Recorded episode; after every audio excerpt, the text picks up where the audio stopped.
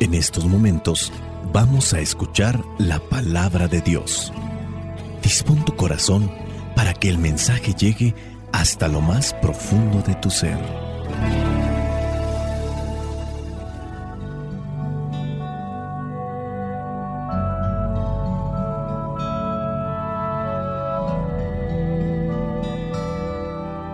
El Evangelio que la iglesia nos presenta para el día de hoy corresponde a Mateo, capítulo 5, versículos del 13 al 16. Dice así, ustedes son la sal de este mundo, pero si la sal deja de estar salada, ¿cómo podrá recobrar su sabor? Ya no sirve para nada, así que se la tira a la calle y la gente la pisotea. Ustedes son la luz de este mundo. Una ciudad en lo alto de un cerro no puede esconderse, ni se enciende una lámpara para ponerla bajo un cajón. Antes bien, se la pone en lo alto para que alumbre a todos los que están en la casa. Del mismo modo, procuren ustedes que su luz brille delante de la gente, para que viendo el bien que ustedes hacen, todos alaben a su Padre que está en el cielo. Palabra de Dios. Te alabamos, Señor. Señor Jesucristo, nuestro divino Salvador. Gracias te damos por tu infinito amor escuchamos en la palabra, te recibimos y adoramos en la Eucaristía, te servimos en los hermanos.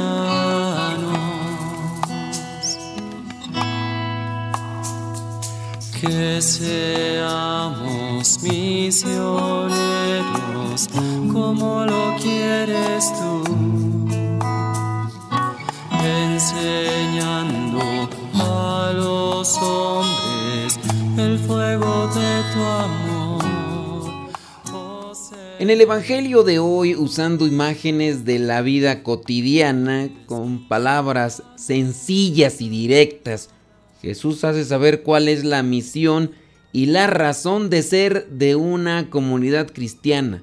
Y esto también aplica de forma particular, de forma individual, hay que ser sal. En aquel tiempo, hablando de los tiempos de Jesús, con el calor que hacía, la gente y los animales necesitaban consumir mucha sal. La gente iba consumiendo la sal que el abastecedor dejaba en grandes bloques en la plaza pública.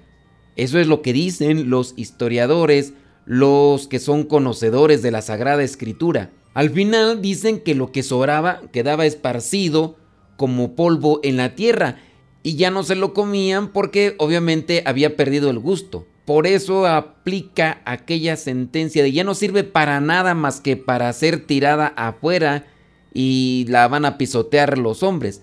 Hablando de la luz, sin necesidad de muchos ejemplos, pues la comunidad del cristiano debe ser luz, debe iluminar, no debe temer que aparezca el bien que hace. En realidad los textos bíblicos que la iglesia nos presenta en estos días son muy comprensibles, no se necesita mucha profundidad teológica para entenderlos. Lo difícil sin duda será aplicarlos en la vida, que sean una realidad. Aquí es donde debemos de cerciorarnos que la luz de la fe debe brillar la alegría de la nueva vida de la salvación debe generar vida nueva. La sal conserva la vida y la libera de la pobredumbre. La luz pues, da orientación y sentido. Nuestra responsabilidad consiste en no estropear estos dones con nuestra desidia, con nuestra mediocridad. Que la sal no se vuelva insípida que no ocultemos la luz, que nuestra fe no se vuelva estéril.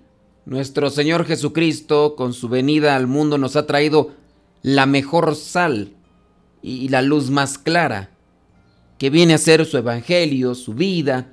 El evangelio de Jesús siempre dará sabor a la vida de cada uno, también dará esperanza y con base a esto también se dará fraternidad, dará fe al mundo.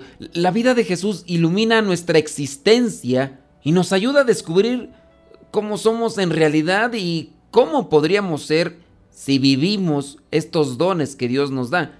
Quien se encuentra un tesoro no lo puede ocultar y ya cuando lo encuentra se lo dará a conocer a quienes ama con alegría. Quien vive una alegría no puede dejar de manifestarla y contagiar a los que ama. Quien ha descubierto algo que ha cambiado eh, su vida, porque donde todo era negruras, ahora todo se vuelve luz. Y cuando esa persona encuentra un sentido, un valor para su vivir, lo va a reflejar en lo que hace, en lo que dice, y, y estará haciendo todo lo posible para que los demás también lo encuentren. Principalmente se lo dará a conocer a aquellos a quienes ama. Esto cuando no hay egoísmo. Cuando hay egoísmo, pues obviamente, pues no, pero si la persona es libre y ama y quiere que los demás también encuentren esa luz, va a hacer todas las cosas posibles para que también los demás encuentren aquello que le ha dado dicha. Eso si no es uno egoísta. La luz es para iluminar. La sal es para darle sabor a lo que comemos, a lo que consumimos. La verdad que da sentido a la vida no lo puede uno callar y busca uno compartir esa verdad que da alegría, que da paz, que da felicidad a los demás. El problema, pienso yo, radica en el exceso de egoísmo que cada día vamos aquilatando, aumentando en nuestras vidas. Y muchas veces, a pesar de estar dentro de algún grupo cristiano, nosotros no reflejamos lo que Cristo deposita en nuestros corazones. Cuando una persona realmente se ha encontrado con Cristo y ha hecho la experiencia, sin forzarse, transpira lo que lleva dentro. Tú y yo todos los días podemos transpirar de lo que hemos comido o bebido. Y no solamente lo quiero presentar en cuestión a los olores que desprende nuestro cuerpo. Hablando sí en cuestiones alimenticias, la comida, la bebida, tiene un efecto en nuestro organismo. Este alimento o esta bebida que consumimos diariamente puede producir en nosotros cólicos, síntomas desagradables que nos pueden llevar a tener una condición o una situación incómoda y que por lo tanto podemos manifestarnos con referencia a esos síntomas en el organismo con los demás. Si por ejemplo comí algo que produjo un efecto de jaqueca, dolor de cabeza, pues obviamente no voy a estar de humor para estarme riendo con los demás o incluso, y si el dolor es muy fuerte, esa buena intención que tenga yo de ser amable con los demás simplemente no se va a dar por la comida, la bebida que haya consumido y la repercusión que tuvo en mi organismo. Somos lo que comemos y no es una descripción exclusiva de la anatomía del cuerpo, que también obviamente tiene su conexión, tiene su relación. Si la persona consume constantemente agua o comida nutritiva, su estado emocional será estable, será ideal, será idóneo para poder transmitir alegría, tranquilidad y paz. Sus buenas intenciones con relación a los demás se harán manifiesto, pero si la persona, por andar exagerando en las comidas o por no tener control en lo que está consumiendo, tiene efectos secundarios en su organismo, pues así pueda tener muy buena intención, pero no se va a concretar aquello que desea o a lo que aspira. Muchas harinas, muchos triglicéridos, muchos azúcares repercuten en nuestro estado de ánimo. Pues bien, Vayamos ahora a lo que son los terrenos espirituales. ¿Cómo es nuestra relación con Dios? ¿De qué manera nos nutrimos de Dios teniendo en cuenta que es espiritual? Pues en la medida en que nosotros nos nutramos de Dios en el sentido espiritual, va a ser también así nuestra proyección. La oración, la reflexión, el acercamiento a la palabra, el acercamiento a los sacramentos tendrá repercusión de forma natural y espontánea en los demás. Muchas de las veces aparentamos lo que no somos O puede ser que solamente sostengamos un buen estado de ánimo durante un tiempo, mientras la buena voluntad o la buena intención nos aguanta. Pero qué diferencia con aquella persona que tiene buena intención, que tiene buena voluntad,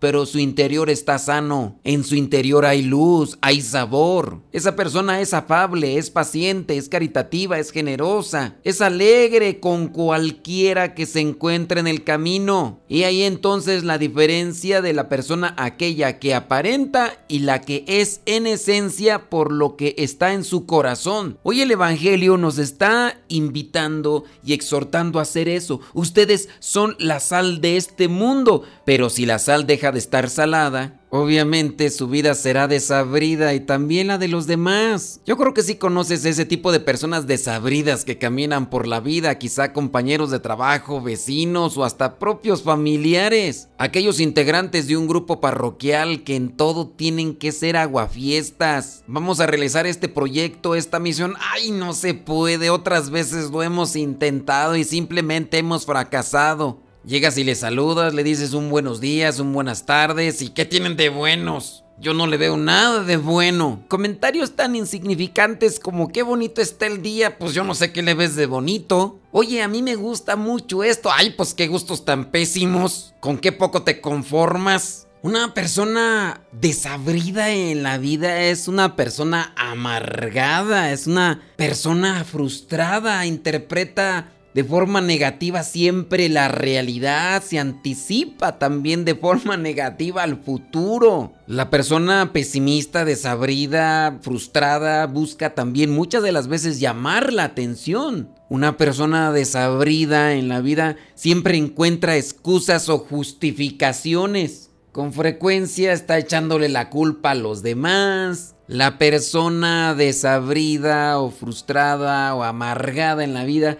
va a estar siempre también sintiendo envidia de otros. Creo yo que también esa misma persona desabrida, sin luz, eh, nunca va a encontrar un término medio, siempre será extremista, exagerado, dramático, dramática. La persona desabrida, la persona sin luz, es al mismo tiempo una persona egocéntrica. Y cuando le hagan ver su situación, siempre buscará justificar su modo de ser. Puede ser que dentro de la misma psicología se catalogue a la persona con una enfermedad eh, psicológica, una deformidad. Y ese problema o ese mal somos nosotros mismos lo que a veces nos lo causamos. Viene la palabra de Cristo a iluminarnos, a darle sabor a nuestra vida y creo que en la medida en que nosotros realmente dejemos entrar a Dios, lo dejemos actuar y hagamos una experiencia con Él, ese tipo de pesimismo o de forma desabrida de la vida se irá quitando poco a poco. Y en la medida en que compartamos esta luz y este sabor que Cristo pone en nuestras vidas, también nosotros nos vamos a ir enriqueciendo. El que es generoso y comparte se enriquece. Y si tú y yo compartimos la luz que Cristo deposita en nuestro corazón, si compartimos esa sal de buena vida que Jesús nos da, si la compartimos a los demás, también nosotros nos enriquecemos y comenzamos a experimentar la verdadera paz y la verdadera felicidad. Tenemos mucho por qué trabajar si realmente queremos crecer y ser mejores hijos de Dios. Soy el Padre Modesto Lule de los misioneros servidores de la palabra. La bendición de Dios Todopoderoso, Padre, Hijo y Espíritu Santo, descienda sobre cada uno de ustedes y les acompañe siempre. Vayamos a vivir la palabra. Lámpara es tu palabra para mis pasos, luz en mi sendero. Lámpara es tu palabra para mis pasos, luz en mi sendero. Luz, tu palabra es la luz. Luz, tu palabra es la luz. Yo guardaré tus justos mandos